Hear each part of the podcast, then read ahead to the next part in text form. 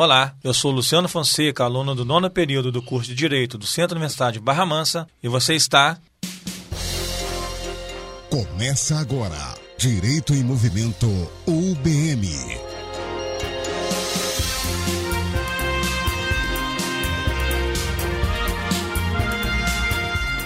Boa tarde.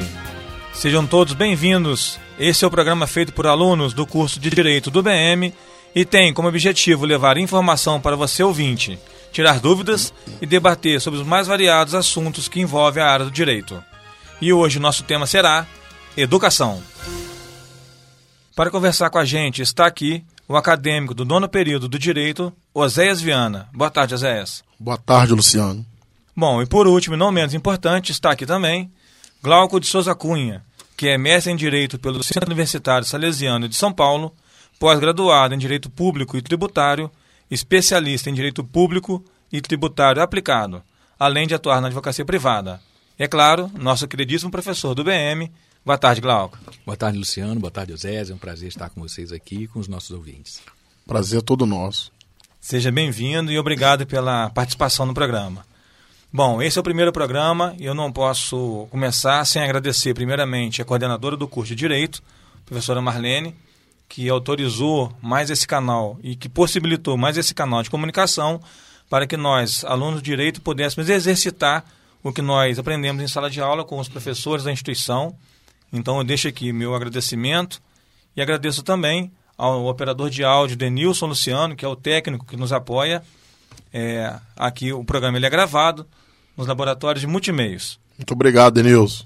Bom, nosso tema é educação e nós sabemos que é um direito fundamental e que encontra na Constituição o amparo no artigo 6 que trata dos direitos sociais que são educação, a saúde, o trabalho, a moradia, o lazer, a segurança, a previdência social, a proteção à maternidade e à infância e assistência aos desamparados. E a gente ainda encontra, Luciana, rimo no artigo 205 da Constituição, que diz assim: é, a educação, direito de todos e dever do Estado e da família, será promovida e incentivada com a colaboração da sociedade, visando ao pleno desenvolvimento da pessoa, seu preparo para o exercício da cidadania e sua qualificação para o trabalho. Bom, Oséias, mas por que falar de educação? Nós sabemos que são vários problemas na nossa sociedade, como a corrupção, a saúde, a crise política e outros. Mas o problema educacional é antigo e de proporções alarmantes. Então eu começo com uma pergunta ao professor Glauco, é, de onde vem esse problema? As pessoas tendem a achar que o problema, né, esse problema da educação, ele, ele, ele vem da escola, da escola não educar o aluno direito, né, do aluno não aprender, é um problema de aprendizado. Contudo, a gente sabe que a educação ela começa em casa. Né? O primeiro momento até que a gente pode observar de educação costuma ser até no útero né, da mãe, o comportamento da criança ali intrauterino. Tem algumas pesquisas que demonstram até que a criança já começa a aprender ali dentro do, do, do útero, no aconchego materno ali. Mas há vários tipos de educação, né? A que a gente tem em escola, faculdade, é uma educação científica, por assim dizer. Contudo, eu vejo que é uma crise muito complexa, né? Que começa com o, a própria família não estando preparada, às vezes, para esse tipo de educação. É, muita gente culpa o governo e outros culpam o, os tempos modernos, enfim. É, é, apontar exatamente um ponto onde a gente pode dizer que é, começa o problema é, é, é, muito complicado. Mas, na verdade, é um conjunto de situações que vão redundar com o decurso do tempo em, em, em resultados até adversos. Por exemplo, né, nos primeiros anos de ensino né, da escola, eles correspondem também a, ao desenvolvimento da criança, tanto intelectivo quanto físico. Em alguns momentos, nessa fase de desenvolvimento da criança, ela tem coisas que podemos chamar de tirões de crescimento, até de desenvolvimento. Nessas fases, a educação básica, lá os primeiros anos de ensino, é direcionada para que a criança possa ter um melhor aproveitamento nessas fases de desenvolvimento. Aí, por exemplo, chega numa fase onde ele começa a desenvolver o raciocínio lógico e também a capacidade de argumentação dele. Se esse momento na escola for falho, ele não for suplementado também em casa com a prática de fazer o dever de casa, atividades entre brincar, né, com os pais, com os irmãos, primos, é, atividades corriqueiras que possam trazer esse desenvolvimento, essa criança pode até crescer com uma pequena falha não percebida e que vai trazer uma dificuldade no aprendizado mais à frente. Né? Dentro do, da, da visão escolar, você pode chegar ao ponto de que o aluno não se interessa mais por estudar porque ele não consegue compreender muito bem o que, o que é demonstrado. E nessa correria do dia a dia, às vezes as escolas públicas, por exemplo, elas não têm uma, uma, uma especialização para acompanhar aluno por aluno. Né? Algumas escolas privadas têm. A gente vê que hoje em dia é um, é um mercado de massa. Certo. E, consequentemente, esses alunos eles vão ficando numa, num grupo mediano. E aí vem política pública para tentar abafar o caso. Então, o problema se torna complexo. Quando você compara em outras sociedades, às vezes até em outros países onde essa observação e desenvolvimento está um pouco mais adiante, você vê um aproveitamento muito maior do aluno. Né? E, e, o número de alunos reduzidas, não turmas com muitos alunos. Né? Então, a gente enfrenta diversos problemas todos os dias. O nosso país é muito complexo, porque é muito grande, é muita gente. Né? A gente uhum. tem vários problemas que começa da verba para a educação até a qualidade, às vezes, de, do, da, da sala de aula que o profissional está inserido. Então, vários fatores fora de sala de aula, como, por exemplo, questão de a criança vem com fome para estudar, então ela não consegue aprender, ela tem um, ela tem um desenvolvimento físico diferenciado por conta da má alimentação. Enfim, né, são situações complexas que não dá para a gente escolher um ponto só e apontar aquilo ali. São vários pontos. Eu creio que é, a gente tem dado, dado passos muito grandes para solucionar isso. Né? Acredito que num futuro possamos conseguir, mas é importante que os pais saibam que a, a, a família é extremamente relevante para ajudar nisso. Né? Vai observar se está aprendendo ou não, se está estudando direitinho, pegar junto, ler um livro com o filho, ensinar a prática de leitura de livros, limitar tempo de rede social para criança, de internet, de televisão, ter um, uma disciplina né, uma cultura de disciplina de estudo, ensinar a criança desde pequenininho, aí, consequentemente, você tem um resultado bem melhor. É, nós participamos de um projeto de pesquisa há um tempo atrás, nós é Sim, é, E a gente apontava, nós chegamos à, à pesquisa, os dados que realmente muitos enxergam a educação como um tripé. Né? A questão da casa, da família, né? a casa como família e sociedade e a escola. Né, que esse tripé daria a base para que o aluno pudesse desenvolver. Exatamente. É, onde uma, um, um falhando, o resultado final teria uma falha. Né? Então, como você bem disse, eu acho que esse problema é, não seja um ponto somente, mas nós temos é, é, investimentos na, na, educação de base para evitar esse desgaste, essa perda? O que acontece, né? Ah, Para a gente falar aí dessa questão da educação base, a gente primeiro precisa voltar lá na Constituição e ver as competências. Né? A, gente, a gente sempre culpa o governo federal pelo, pelo, pelo quando fala de educação, da questão pública da educação. É, a Constituição é bem clara, né? A responsabilidade pelo ensino superior é da União Federal, do ensino médio do Estado e da educação básica é do município. Logo, a parte inicial, e que eu acredito que também é a mais importante, né? as outras são consequências, são importantes também, mas eu creio que a parte inicial é muito importante. Essa base fica com o município. A gente tem mais de 5 mil municípios no país e geralmente, geralmente não, é, os municípios são né? É uma verdade isso. Os municípios são do, do, dos, das esferas de poder, são aqueles com menos é, é, orçamento, menos poder monetário. Então, tudo tem que ser feito no município, né? e às vezes o município não tem muito dinheiro para investir em educação. Então, você acaba tendo uma educação básica, né? apesar dos aportes financeiros que você vai receber da União também para isso, outros planejamentos, mas geralmente a responsabilidade é do município, é quem tem menos capacidade. Então, uh, o professor possivelmente vai ser o que vai receber um salário um pouco menor, né? as condições de, de investimento em sala de aula serão um pouco menor. Então, talvez uma revisão da nossa, toda a nossa política estruturante da educação educação possa ser algo importante para a gente também investir mais em ensino básico. Porque é muito bonito o discurso de se falar, mas na prática às vezes falta dinheiro. Uhum. E sem dinheiro para fazer a coisa, não anda. Então, assim, é, a educação básica é extremamente importante. Por isso que eu falei que você falou do tripé né, educacional e que a família tem essa, essa importância, essa relevância muito grande.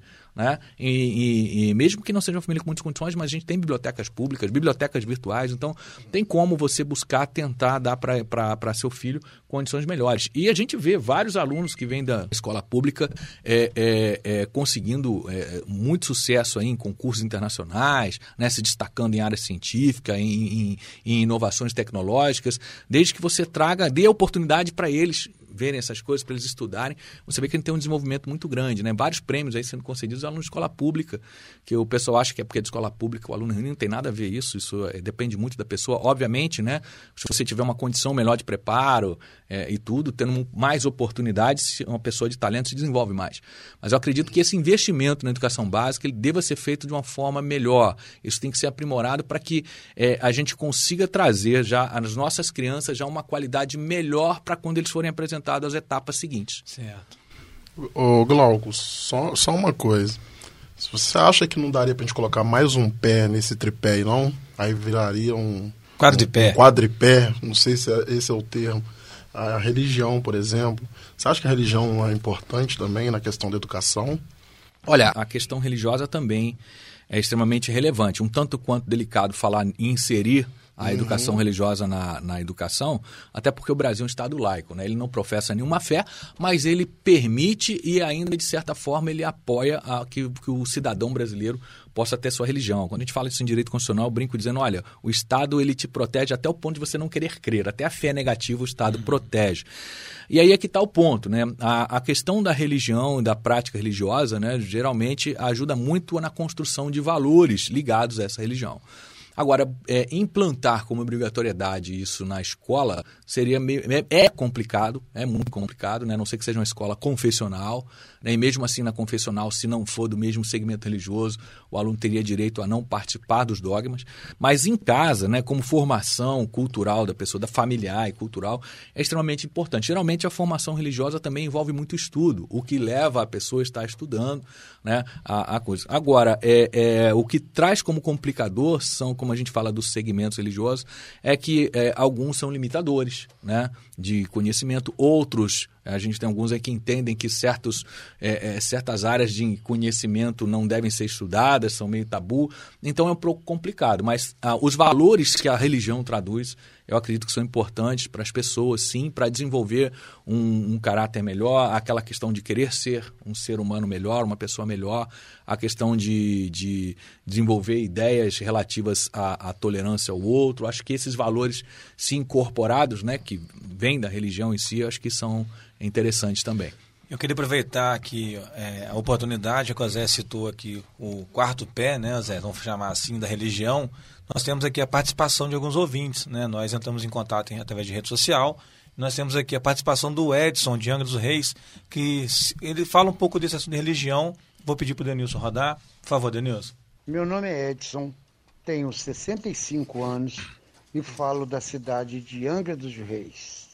A pergunta é: sou de uma época em que, antes de entrarmos para as salas de aula, fazíamos uma oração em seguida, cantávamos o hino nacional brasileiro e aí sim íamos para as nossas salas. Hoje, nem todas as escolas fazem isso. Por que não voltarmos ao nosso tempo antigo? Oração, o patriotismo através do hino nacional brasileiro. O que vocês acham? Senhor Edson, muito obrigado pela pergunta. É, boa tarde, senhor Edson. É uma pergunta bastante relevante. Né? Pelo tempo que o senhor falou, né, quando eu estudei e tal, eu acredito que foi sobre a égide de constituições anteriores à nossa, de 88. Como eu estava falando aqui, a nossa Constituição hoje é, traz o Brasil como Estado laico. Ele não professa uma fé só.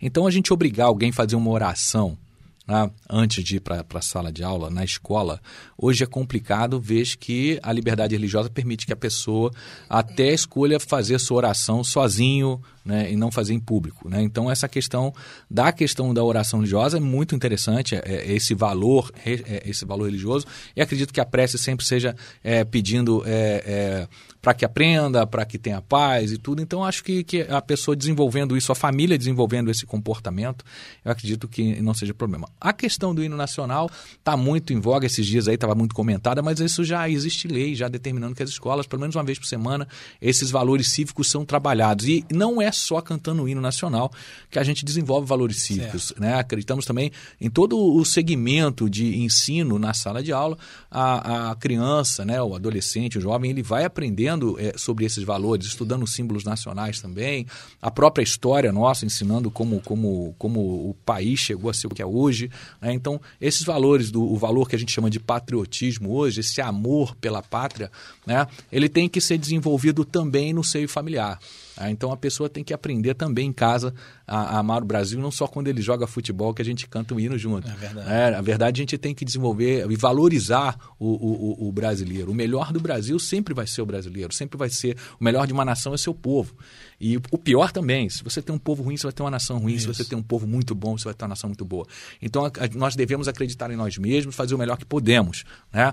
E nas escolas eu tenho certeza que isso tem ensinado, né? apesar de não ser como antigamente, que era matéria obrigatória, tinha que enfileirar, cantar um hino, tinha uma certa, um rigorismo, disciplina militar, e às vezes fica aquele saudosismo, ah, mas naquela época era assim, era tudo diferente. Mas se a gente observar a época, eram menos, menos pessoas também, tudo era diferente. A gente vive num momento único hoje, totalmente diferenciado até pela questão da tecnologia de informação. Hoje a gente não demora uma semana para saber as coisas que aconteceram, é tudo imediatamente, né? Acontece uma coisa, você está sabendo, a repercussão é mundial. Então a gente tem que se adaptar a esses novos tempos, né? Entendendo que, que como brasileiros, nós queremos que o Brasil cresça, que o Brasil seja uma nação sempre forte e gloriosa, mas que para que isso aconteça, nós devemos ter esse compromisso com nós mesmos e com nossa pátria, né? Como a gente aprende no direito, a construção de um país é um pacto que a gente fez. Exato. Nós brasileiros né, e a Constituição Federal ela vai falar isso, o povo brasileiro, o poder que o povo tem é que cria essa nação. Então nós é que somos o Brasil. Se a gente falar que o Brasil está ruim, nós estamos ruins. Então a gente tem que fazer para melhorar. E eu acho que isso também tem que ser parte de cada um. A escola tem um papel extremamente relevante né, nisso, e eu acredito que ele vem sendo cumprido, mas pode melhorar. A gente tem matérias que podem ser inseridas no contexto né, da educação para que o, o, os nossos pequenos brasileiros também possam crescer também amando-se mais, amando mais a pátria e construindo um Brasil melhor. Bom, eu queria aproveitar aqui, ó, Glauco, já, é, a pergunta do Edson, né? E só dar um, um exemplo de uma vivência é, sobre ainda o tema religião. É, o meu filho é aluno de escola pública, né? E a escola tinha o hábito de fazer oração é, na entrada e foi movido uma ação civil pública contra a escola para que ela deixasse de fazer oração é, na entrada. Então, isso em respeito, é, não estou questionando aqui se sou a favor ou contra, né? mas realmente essa diversidade religiosa que nós vivemos. Nós, nós temos aí, Neoséias, nós fizemos um trabalho há pouco tempo sobre uma diversidade, e a diversidade religiosa em nosso país ela merece ser respeitada. Então, Exatamente. E ainda sobre, sobre você comentou sobre a, a, a, época atual que nós vivemos, né? Então nós temos uma sociedade interligada. Então a época que, que o Edson é, estudou não é a mesma uhum. da, da sociedade atual e o desafio é maior, né? Como você disse, a quantidade de pessoas para aquela época, até mesmo a, a cultura do país. é multicultural. E é multicultural, né? Então é um desafio maior. Então a gente vai dar uma pausa, a gente volta já já. Esse é Direito em Movimento UBM. Agora, os alunos do UBM têm mais um benefício. Conheça a Minha Biblioteca, uma plataforma online com mais de 8 mil títulos para ampliar o seu conhecimento. Tem acesso rápido e fácil a todo o conteúdo disponível. Acesse ubm.br/biblioteca e na aba Biblioteca Digital encontre o link para Minha Biblioteca. UBM Notícias Fique bem informado. Confira as notícias que foram fatos na nossa região, no Brasil e no mundo. O BM Notícias, de segunda a sexta-feira, às nove da manhã e às seis da tarde.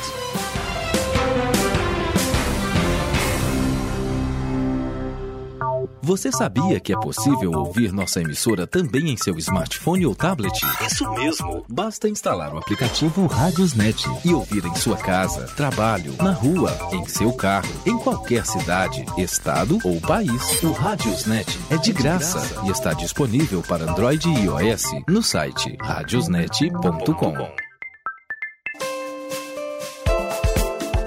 As novidades sobre a produção cultural da nossa região você encontra aqui.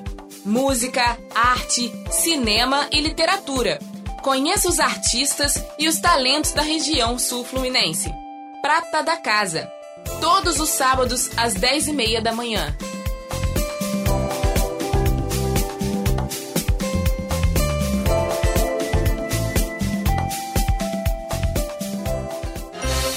De volta com Direito em Movimento UBM.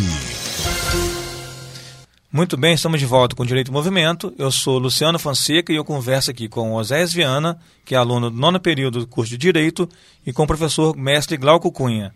O tema de hoje foi educação. Nós começamos falando sobre o acesso à educação nos níveis básicos da, da educação mesmo e os desafios. Continuando no assunto educação, Vamos falar agora da educação de nível superior, que encontra texto no artigo 208 da Constituição que assim preconiza: o dever do Estado com a educação será efetivado mediante a garantia de ensino fundamental obrigatório e gratuito, inciso 5, acesso aos níveis mais elevados de ensino da pesquisa da criação artística, segundo a capacidade de cada um. E aí, o que vocês acham sobre isso? Interessante tocar no assunto, né, nesse momento que a gente vive hoje no país, quando ah, essa semana a gente está vendo aí alunos estão tentando o, o, o, FIES, né, que é esse, esse fundo de esse fundo de, de Financiamento. De, né? Esse financiamento educacional. E deu problema lá, muita gente não Hoje parece que estão tentando resolver de novo, parece que os alunos vão conseguir isso, que é uma forma de se fomentar o acesso. Mas é um contrassenso que o nosso atual ministro da Educação, desculpem, não, não posso deixar de falar isso, ele me solta uma palavra que ele está tentando explicar até hoje, que o nível superior é só para uma elite. Parabéns a vocês, elite, né? O que eu não concordo, mas tudo bem, que o nível superior é só para uma elite, porque o cara vai formar numa faculdade, depois ele vai querer dirigir um Uber, ele vem com uma coisa assim meio preconceituosa Eu acho que ele não se fez entender bem, está tentando explicar isso até hoje. Quando a gente vê para países, por exemplo, como a Finlândia, o cara tem educação superior e depois ele escolhe se vai vender laranja, ser lixeiro, o que ele quiser. Na verdade, a educação superior, como a Constituição traz para a gente aí, é esse nível superior de educação, ele também é parte da formação do cidadão. Então, quando você atinge o nível superior, e por isso que o, o, governo fomenta auxílio e acesso a todos à educação superior, é para formar um cidadão melhor.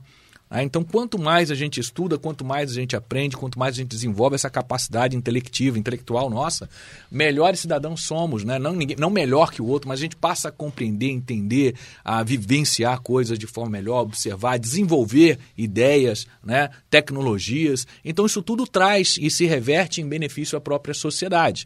Né? Até porque a gente entende que na universidade, por exemplo, o conhecimento desenvolvido ele não pode ficar contido aqui dentro, ele tem que ser aberto à sociedade, como a gente vê o BM fazendo fazendo? A gente está fazendo aqui um programa de rádio, né? A, a, conversando, explicando para as pessoas questões relativas à educação. A gente vai ter outros temas aqui jurídicos super interessantes, já estão prontos aí. Então fica de olho, já faço aqui uma, uma propaganda, uma propaganda. Né? Mas por quê? Isso é uma forma da gente ir à sociedade também esclarecer. Exato. A gente tem um núcleo de prática jurídica que atende as pessoas aqui. A gente tem a, a parte de atendimento aqui na fisioterapia, na saúde, né? na né? saúde, a, a psicologia, a veterinária. Então a universidade ela vai à sociedade sociedade. Ela desenvolve ideias, ela desenvolve é, essa parte científica, mas ela dá retorno à sociedade, é o objetivo de toda e qualquer universidade, inclusive. Então, a educação Exato. superior ela não é só para formar intelectuais, é a formação final do cidadão, né, para que o cidadão se desenvolva. Então, a ideia é de que mais pessoas venham para a universidade, né, é a ideia é que mais pessoas possam ter acesso à universidade. A gente está sempre de portas abertas para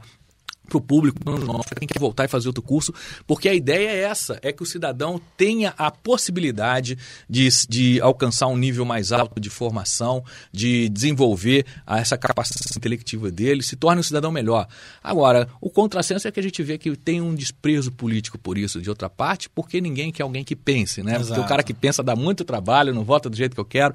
Então, no viés político, né, bem chulo a gente vê isso. Mas a gente vê que tem é, acontecido de, de se ter vários avanços nisso. Né? A gente vê é, é, é, provas diferenciadas. Antes você tinha um vestibular que era complicado, então agora há, há um, um ranqueamento nacional né, que é o Enem, e desse ranqueamento você tem reserva de vagas, inclusive para alunos é, é, que advindos de escola pública, que tem toda a história em escola pública. Então há uma tentativa de popularizar mais isso. Não ser a política atual, a gente está com três, quatro meses de governo novo.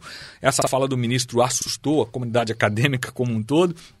Mas acredito que não seja esse viés. Acredito que realmente a Constituição tem que ser cumprida, né? Como você já falou da ação civil pública aqui, se alguma coisa for feita para atravancar isso, tem esse remédio do Ministério Público, tem outros tipos de remédios jurídicos para solucionar isso. E entendo que o, realmente, quanto mais brasileiros tiverem acesso ao ensino superior, e hoje a gente tem índices um pouco alarmantes, né? Uhum. Dos que terminam o segundo grau menos da metade ingressam no ensino superior, quando a gente deveria ter mais alunos terminando o segundo grau e a grande maioria vindo para o ensino superior, né, que seria uma coisa maravilhosa para o país né, em matéria de desenvolvimento humano. E acredito que isso traria outros efeitos também na questão do desenvolvimento econômico e social, enfim. Mas é uma luta constante, né? Que mais pessoas possam. O saber ele precisa ser compartilhado. Ninguém aprende sem compartilhar o que sabe. Eu queria aproveitar esse, esse gancho de acesso ao nível superior é, explorar um pouco mais a questão do Enem. Nós temos aqui a pergunta da Giovana Bento, que é aluna do sétimo período de jornalismo aqui do BM, justamente nessa questão de acesso ao nível superior. Eu gostaria de saber dos especialistas como eles se posicionam quanto ao Exame Nacional do Ensino Médio, uma prova que é evidentemente feita é, formulada para alunos que vêm da rede particular, né, da rede privada de ensino, e para quem já fez curso pré-vestibular. E não se aplica à realidade dos alunos que estão se formando pela escola pública, ou seja, ele vai contra ao objetivo que inicialmente se propõe. Como especialista vê essa questão? Bom, Glauco, fica para você a pergunta. Ela quer realmente essa, essa comparação, né? Ela está comparando o ensino da escola pública com a privada. É, na verdade, quando ela fala aqui de quem fez pré-vestibular, que é antigo isso, né? Quando tinha, e agora são os cursinhos preparatórios que escolas é, privadas apresentam para os seus alunos, na verdade, isso, isso, essa visão está ao, ao, contrário do que é. O, o, foi feito esse, esse exame nacional do ensino médio para que pudesse dar chances iguais a todos. Né? É uma base do que foi cobrado de todos os alunos e, e, e elaborada a prova e tudo. O que acontece é que as instituições privadas, e algumas, inclusive, são é só cursos para isso, existem pessoas que. O mesmo pessoal que fazia o cursinho pré-vestibular, eles ficaram, quando o Enem começou a acontecer, esse pessoal perdeu emprego, né? Não uhum. tinha como, não tem mais de vestibular, então uma faculdade outra que faz agora e, e eu, todo mundo vai usar esse índice nacional, esse ranqueamento único para poder escolher seus alunos. Então o que, que eles fizeram? Eles migraram de cursinho preparatório para determinadas faculdades federais, principalmente universidades de, de alto ranqueamento, eles migraram disso para especializar agora que os, os alunos dele no, no Exame Nacional do Ensino Médio, para que os alunos desse determinado cursinho possam alcançar maior gradação. E, consequentemente, várias escolas particulares que têm possibilidade, né, os, a, o pagante lá paga para o aluno poder estar tá estudando num outro horário e preparando-se para isso, então eles inseriram isso nos seus programas, que não é, não é ilegal e muito menos é, é proibido. O que acontece é que, como a gente estava falando aqui dos problemas do poder público, é que a verba é limitada, né? Verba para educação. Então, às vezes, na, nas escolas públicas, você não consegue ter também esse aporte de um cursinho. E aí, novamente, a gente fica dentro dessa situação refém de quem tem mais poder financeiro para investir na educação de um filho e de quem tem menos e precisa da chancela do Estado.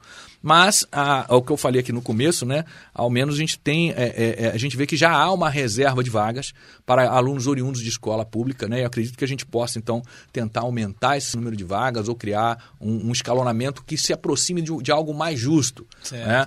Mas é, é, é, como eu falei, né? As possibilidades de quem tem um poder financeiro um pouquinho maior acabam sendo maiores. Mas, graças a Deus, a gente vê tem muito aluno que oriundo de escola pública que tem é, é, ranqueado em primeiro lugar em várias universidades aí, tem conseguido nota muito alta, inclusive, né, é, é, vencendo alunos que são oriundos de escola privada, com todo aquele aporte. Não, a gente não vai conseguir trazer a, a justiça que a gente espera num processo seletivo de grande porte assim. Mas acredito que uma, uma, é, uma constante avaliação e reelaboração desses critérios, privilegiando mais o, o, aluno que tem menos oportunidades, vamos colocar assim, né? mas é bom aluno, eu acredito que isso seja uma forma da gente conseguir trazer mais justiça a todo o procedimento. Eu, eu até enxergo, é, é, de certa forma, que, que o aluno de escola pública ele concorre diretamente com o aluno da escola pública. Né? Então, ele, ele não concorre com o aluno da escola privada. Né? Então, aquela vaga destinada ao aluno de escola pública é a que eles estão brigando. É, então, eu até entendo que exista aí talvez essa visão de que o aluno estuda em escola particular o tempo todo e ao ingressar na faculdade ele consegue a vaga na faculdade federal. Né? Então, eu até, até vejo que há essa migração né, do particular para a pública e o aluno da escola pública acaba tendo que se encaixar numa faculdade particular. É. Mas isso é, é, mais uma maneira né, de oportunizar a vaga. Então, o aluno tendo condição de escola particular ou concorrendo com o aluno de escola pública pelaquela determinada vaga, né, Zé? O que você acha? Ah, Luciano, eu concordo com tudo que você está falando, o Glauco. O caminho é isso daí mesmo, é. sei lá é isso aí mesmo.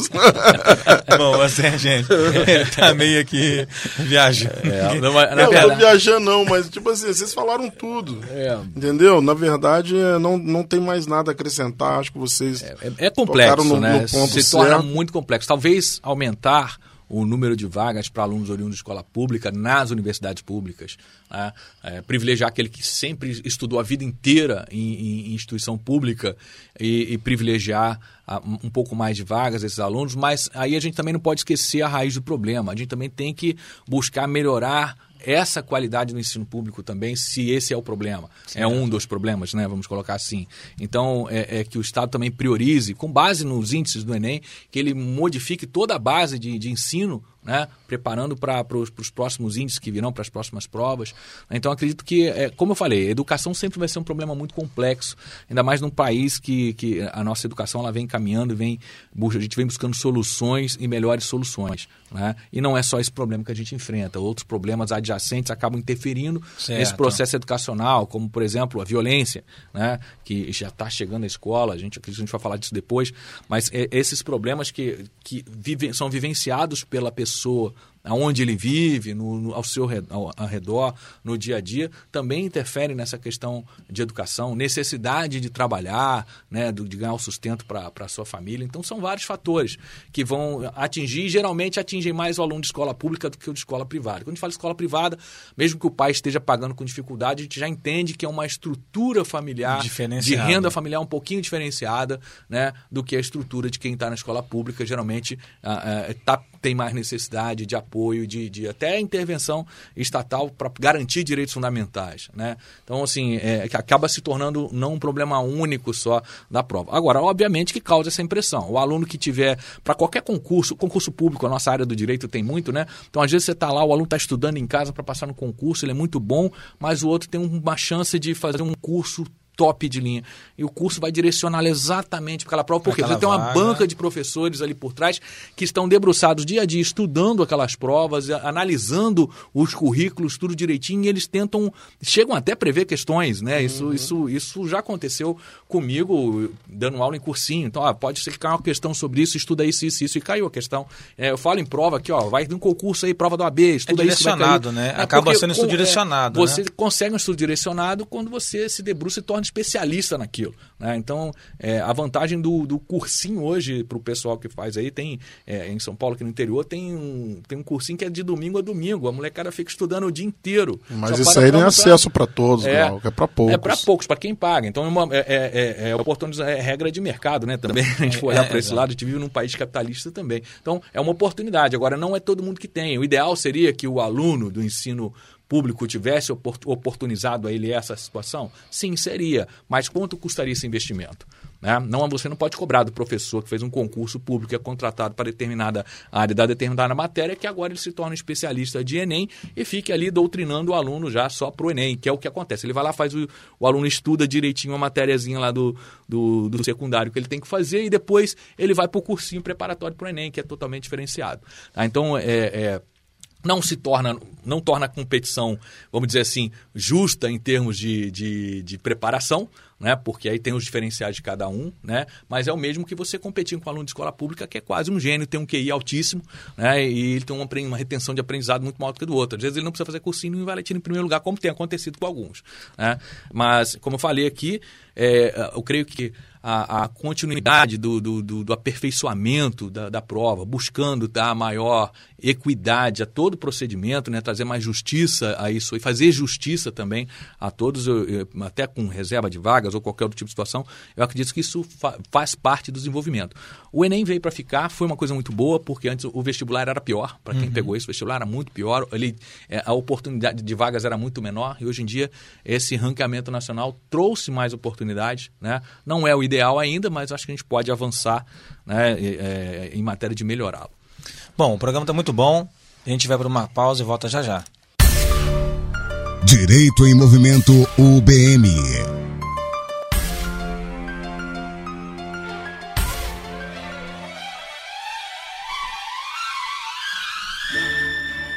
Agora, todas as tardes, a Rádio UBM abre seus arquivos para você matar saudade no UBM Flashback.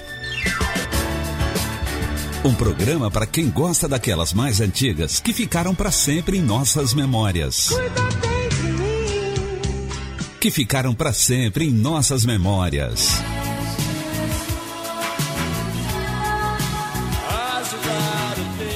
UBM Flashback todos os dias, aqui, a partir das 14 horas. Reapresentação, 19 horas. Boa noite, rainha, como vai? Comando, Denilson Luciano. Sou seu coringa, o seu ai. Sábado, oito e meia da noite, você vai curtir um programa verdadeiramente brasileiro. Brasil.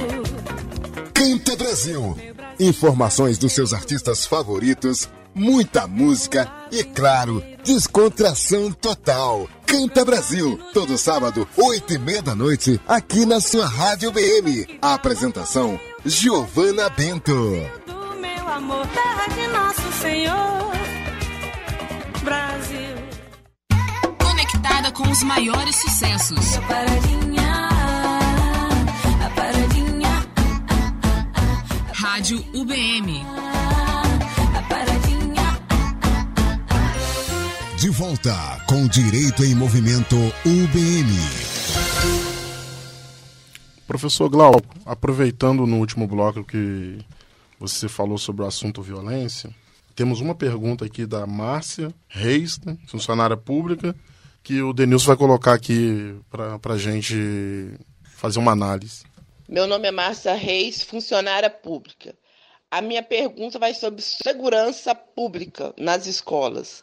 Depois do acontecimento na cidade de Suzano, em São Paulo, eu, como funcionária pública, tenho medo de chegar ao local de trabalho, porque a gente não sabe se a gente volta para nossas residências, porque nós não temos segurança nas nossas escolas. Hoje, a segurança que nós temos é Deus, porque a violência nos adolescentes, nos últimos anos, cresceram muito. E, a, e o governo hoje não não mostra para a gente o que ele pode fazer para ajudar a combater essa violência nas portas das escolas. É, então, essa questão da violência é interessante, ela passa pela educação também. Né? Eu estava conversando com um amigo meu, ele é, é major da Polícia Militar, o Major Sardenberg, a gente estava conversando sobre um papo informal. Estou né? até citando o nome dele aqui, vou ver se eu consigo trazê-lo para a gente conversar. Né? Já é Vai ser legal trazer ele aqui. Uma pessoa muito inteligente, muito culta, né? É é, major da Polícia Militar, aqui do estado do Rio de Janeiro. E a gente estava conversando sobre segurança pública um dia, uma conversa informal, né? Conversa de pesquisador para pesquisador, que ele também tem, tem sua formação científica. E a gente conversando bastante sobre essas questões, ele me trouxe um dado muito interessante. Ele falou: olha, Glauco, quando você tem a falha na educação, na educação de base lá atrás, o aluno cresce com essa deficiência, o resultado é evasão escolar. Ele não tem mais interesse em estudar quando chega na adolescência. E nessa fase da vida que ele deveria estar mais interessado, ele se desinteressa porque ele já não consegue mais aprender, ele não absorve, ele não entende. Então ele sai daí. Nessa fase, ele geralmente ele não vai encontrar emprego, não vai encontrar muita coisa. E o que ele encontra nas ruas, que ele tem encontrado hoje, infelizmente por aí, ele vai encontrar violência. Né? Alguns vão para outros lados, mas a maioria encontra violência. E dependendo do local onde ele mora, da cidade, do, do, do nível de violência que está essa cidade, ele acaba se voltando para a violência. Então, os índices de violência, eles, eles aumentam quando o índice de, de evasão escolar aumenta. E isso também é o contrário. Ele, ele falou até comigo de pesquisas é, é, internacionais, onde o, o, chegaram a se fechar escolas que não tinham um índice de aproveitamento muito grande dos alunos e concentraram todo esse poder financeiro e, e, e, intelectual dos professores numa outra escola levaram os alunos todos para lá. Então diz que o índice começou a melhorar e a violência começou a diminuir também. Passa pela educação. Obviamente, quando a gente vê uma notícia dessa, como de Suzano, né, a gente fica assustado. É, é algo inesperado, ninguém avisa, né? O ladrão não avisa que vai roubar, Exato. quem vai fazer uma atrocidade dessa não avisa que vai fazer. Então a segurança pública ela sempre está tentando, de todas as formas, garantir que a gente tenha é, é, é essa tranquilidade. Né? Obviamente que, que dá essa, essa sensação e essa síndrome de pânico, vamos colocar assim, generalizada. Mas eu posso tranquilizar que a gente vê graças a Deus, no Brasil não é comum violência assim na escola. A gente vê dia, coisas pontuais dia a dia, né? Às vezes um adolescente que, que se revolta, agride o professor, né? Outros que são envolvidos já com criminalidade em algumas áreas de risco, e aí ele, aquilo, aquilo é um fenômeno mais social do que cultural, ou seja, ele é reflexo da sociedade, do que ele está vivenciando ali. Eu não estou dizendo aqui culpa da sociedade, ele é reflexo daquilo que ele está vivendo. Então ali ele já está inserido na criminalidade, mas ele vai na escola. a na gente escola... teria até nesse caso diferenciar o que, que seria violência, né? É. Até porque o, o aluno ou o professor já sofre violências é. constantes, é. não, dia so, dia, não né? somente a física. Né? Nós temos outro tipo de violência como a verbal, psicológica, a psicológica, até de repente o próprio só de estar em determinada área às vezes já se sente é, é em risco, é isso né? daí. A tem escola área em área de risco. Então essas situações mesmo são, são todas assim. Mas eu, eu, eu, eu tento, eu continuo a, a acreditar no melhor das pessoas. Né? A gente vê que a gente tem um índice muito pequeno é, é, de, de violência nas escolas, como como, como a gente tem falado aqui. Infelizmente, em Suzano a gente teve várias mortes. Quer dizer, qualquer morte, qualquer ato de violência é, tem que ser repudiado e, e ninguém vai para a escola para isso. A escola é um lugar onde você vai para aprender, né? a escola vai para se desenvolver. E eu acredito que, que é, esse investimento na educação ele tem que ser ampliado para que você possa trazer segurança e essa educação seja ampliada. Eu acredito que a escola tem que fazer isso que eu falo que a universidade faz. A escola também, na medida do possível, ela também tem que ir à sociedade, né? buscar os pais tentar ajudá-los. Às vezes a criança está vindo de um lar onde os pais são semi-analfabetos ou analfabetos, então às vezes uma, um curso de alfabetização ou, ou, ou outra coisa, né? para que possa também trazer todo esse suporte. Né? Eu acho que, que a gente tem que rever alguns pontos, principalmente quanto ao critério violência, a gente precisa rever alguns pontos da educação que temos até aqui, tem funcionado de certa forma, mas nessa outra está ficando um buraco vazio. É, o desafio e... é muito maior do que somente pontual na educação. Né? Exatamente. Nós temos aí um desafio social que envolve ali o contexto que a pessoa vive, a, a estrutura familiar. Exatamente. Né? E nós sabemos que a educação é, é um conjunto de elementos para transformar o cidadão na pessoa Exatamente. de bem. O Estado, o Estado dentro da, da, sua competência, acho que ele não precisa ficar ali só limitado a, ao que a lei diz. Eu acho que, que projetos devem ser incentivados. Hoje a gente tem possibilidade de parcerias público-privadas, até na área de educação. Eu acho que o Estado poderia incentivar, inclusive, que outras instituições pudessem estar ajudando nesse, nessa, nessa educação da, da, da, das pessoas, né? A escola, é, é, um convênio com, com ONGs, por exemplo, para que um professor particular pudesse ir em determinado grupo, em determinada sociedade e dar aula para as crianças uhum. ali de reforço. Situações dessa que você realmente amparar os pais. Às vezes o, o pai tem dificuldade de estudar com o filho porque ele não consegue mais fazer fazer o dever de matemática, é uma daí. triste realidade. É, é, ele não ele tem conhecimento para aquilo. Trabalha muito e, e, e, o pouco tempo que tem, às vezes, ele não tem tempo de ficar reestudando tudo. Então, às vezes, reensinar o pai ou ensinar que ele não teve oportunidade de aprender. Né? É, quando o pai aprendeu lá atrás, as ciências era de um jeito, né? o universo era pequenininho, inventaram o Hubble, agora a gente descobriu que ele é muito maior. É, então, assim, tem muita coisa a ser trazida. O próprio direito, né? a gente está falando, essa semana passada, eu, eu a gente estava dando, tava, dei uma aula na terça-feira, expliquei uma modalidade de de, licitação para o nono período, que é, que é a consulta né, específica das agências reguladoras. O que, que acontece na quarta? Revogaram o regulamento, ou seja, agora existe a modalidade de consulta, mas ninguém sabe como é. faz, porque... O aprendizado tem que ser contínuo, é, Então, né? assim, no direito a gente vive com esse problema. Revogaram é. e não fizeram outro regulamento, estão fazendo o regulamento. Isso. Então a gente fica assim, e agora? Como é que faz? Por enquanto não faz, né? Vai ter que usar outra modalidade. Nesse caso que engessou uma coisa. Então, é, é tudo isso para a gente no direito é muito comum, é muito constante, porque está sempre mudando, a gente está sempre sendo que estudar e se reinventar.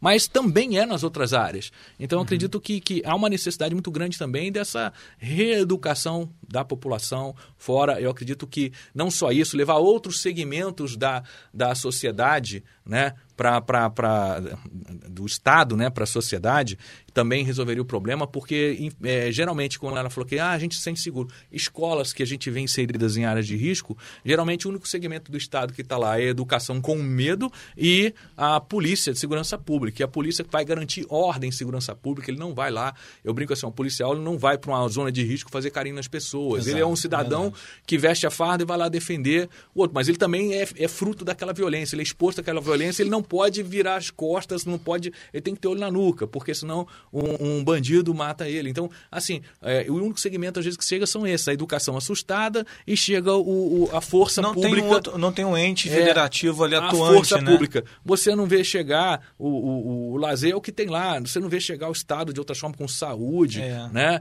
Então, é, é, é, por exemplo, a, a, questão de posto de saúde e outros segmentos que precisam chegar para a população ter, ter realmente o, o suporte para se desenvolver. Né? Não chega água, às vezes, é, é, eletricidade é complicado. Então, assim, as pessoas vivem à margem. Né? O poder paralelo domina e tudo. O poder paralelo vai dominar. Então, e, e aí é outra regra, é outro Estado. Então, o Estado, o Estado para ali é um Estado mínimo, o mínimo do mínimo. E, pro, e no outro lugar ele funciona bem, onde é melhor. Né? Então, assim, é, infelizmente, essa questão da violência, né, a gente tem que aprender. Tem, é, é, uma, é uma é uma doença moderna, a gente já, já vivia com isso, mas hoje a gente vê isso, né? E infelizmente alguns casos chegam. Agora, o que se pode fazer, por exemplo, na escola pública? Né? É, se designar mais agentes públicos para estarem ali garantindo a segurança. A gente já tem as viaturas que ficam em torno das escolas, né? Essa patrulha escolar, né? Patrulha escolar. Então, ampliar esse plantel de, de, de funcionário público para essa segurança nas escolas, né? investir nessa parte também de, de, de forma adequada, né? Como a escola, a escola privada, ela já tem o seu segurança, ela contrata e tal, até porque é uma instituição privada, tem seus, seus, seus, seus, seus interesses aí. Mas ampliar isso um pouco é, no entorno das escolas, né? Como a gente vê que o, o, governo do estado ele já falou que vai limpar em torno das escolas questão de tráfico de drogas e outras coisas, pessoal que fica à toa aí vendendo coisa que não deve, né? Então é, é, a gente percebe que há um esforço do estado. Contudo, né? É, é, é, o estado ele é limitado pelo seu próprio orçamento, né? Então é, aí começa essa, esse, você tem que ter funcionário, você tem que pagar o funcionário, esses probleminhas que a gente sempre tem, né? Eu acho que que a educação resolve. A educação consegue fazer verdadeiros milagres, mas a gente precisa investir também nela, investir no mínimo disso, né? É, e, e, na questão pontual de Suzano, é, é, foi uma coisa imprevisível, né? Não havia como prever, foi inesperado e graças a Deus não foi pior. Né? Lamento muito as mortes que ali aconteceram, lamento muito a condição dos professores e lamento muito a condição de colegas meus professores de escolas né, que estão em zonas de, de risco e tem que lidar com alunos, às vezes, de, que já têm um comportamento já socialmente agressivo. Né? Eu lamento muito por isso, mas eu, eu acredito que que possamos nos esforçar um pouco mais, ter uma postura, uma conduta melhor como professores, né? Como eu, eu já falei com vocês, né? Que é, tem, tem duas questões quando você olha o professor. Tem a questão do profissional professor e a questão do sacerdócio ensinar. Exato, eu acredito verdade. que quem ensina tem que fazer isso com liberalidade, muito boa vontade, se esforçar o máximo para o aprendizado do seu aluno. Eu acredito que se você conquista o aluno ali e, e consegue ensiná-lo, eu acredito que ele se torna um cidadão é preciso, melhor. É preciso, na verdade, que o professor possa motivar o aluno e cativar para que ele é. modifique toda aquela situação, né, professor? Exatamente. Bom, eu, eu, acredito que por mais que a gente sofra e tenha medo, a gente tem que ser o herói do nosso aluno nesse ponto. É a gente verdade. internaliza isso, respira fundo e dá o conhecimento e ajuda ele a se desenvolver. Nem eu acredito que herói... assim a gente faz um mundo melhor, né? Nem todo herói usa capa, né, Nem professor? Todo herói usa capa. É o nosso tempo aqui é curto, o assunto é maravilhoso, a gente poderia falar aqui dias. Eu queria agradecer a oportunidade de você estar aqui conosco e convidar já para uma próxima oportunidade estar presente aqui com a gente. Com certeza. Muito obrigado, Zé. Muito obrigado, Luciano. É, Denilson. O Denilson também que está aqui com a gente. Né? Foi um prazer falar com vocês aqui no primeiro programa e acredito que vocês vão ter muito sucesso nessa empreitada ainda. É um sonho do Luciano que é eu, verdade. eu via na cena ali germinando. É muito legal estar tá aqui. Espero que outros alunos possam vir, a gente ampliar os debates, né? outros professores estarem aqui conosco. Vai ser muito bacana. Muito obrigado. Obrigado, Zé. Obrigado, Luciano. Obrigado, professor Glauco, pelos esclarecimentos, conhecimento. Luciano, Denilson Luciano, operador de som. Muito obrigado, gente. Bom, gente, uma educação de qualidade ela é libertadora, é transformadora. Ela ajuda a formar pessoas críticas e informadas. Desta forma, ajuda a criar um país com condições de diminuir suas injustiças e desigualdades com maior capacidade de resolver os problemas. Para encerrar o programa, queria deixar uma frase aqui do Nelson Mandela. A educação é a arma mais poderosa que você pode usar para mudar o mundo. Obrigado, boa tarde. Até quando o Brasil vai suportar ver seu povo carente de saber? Tanta gente sem ler, sem escrever, sem escola decente para estudar. Pois até a merenda escolar alimenta a tal corrupção. Num lugar que de tudo dá no chão, na escola deveria ter fartura. Um país desnutrido de leitura só se salva comendo educação. Se o Brasil começasse a dar valor a quem nunca se sentiu valorizado, invertendo o que ganha um deputado pela esmola que ganha um professor. Pode até me chamar de sonhador, por sonhar que um dia essa nação passará por uma transformação e os livros serão a nossa cura. Que um país desnutrido de leitura só se salva comendo educação sobra tanta coragem para lutar, o que falta é oportunidade. Sobra o sonho de entrar na faculdade pela falta de dinheiro para pagar. Falta tudo para quem vê tudo faltar. Sobra tudo para quem tem tudo na mão. Só não falta em tempo de eleição, blá blá blá, lenga lenga e muita jura. Um país desnutrido de leitura só se salva comendo educação. A caneta, meu povo, a caneta é capaz de transformar e mudar o destino de um povo. Quem viveu só comendo o puro ovo pode um dia provar do caviar. Já vi gente que, por ter como estudar, se mudou do barraco para mansão. Batalhando com total dedicação, conseguiu ter a vida menos dura. Que um país desnutrido de leitura só se salva comendo educação. Esse povo aqui, ó. Esse povo que tem tanto para dar, não recebe o que tem para receber não consigo aceitar nem entender, ninguém venha querer me explicar. Eu não posso e não vou me conformar com a cruz que carrega o cidadão. Pelo peso dessa desinformação, castigado pela falta de cultura. Um país desnutrido de leitura só se salva comendo educação. A nação que invém sua gente nunca tem desperdício ou prejuízo. Observo, atento e analiso, só se muda agindo diferente. O poder de um povo está na mente. É a chave que abre essa prisão, é a luz que aponta a direção para seguir por qualquer estrada escura, porque um país desnutrido de leitura só se salva comendo educação.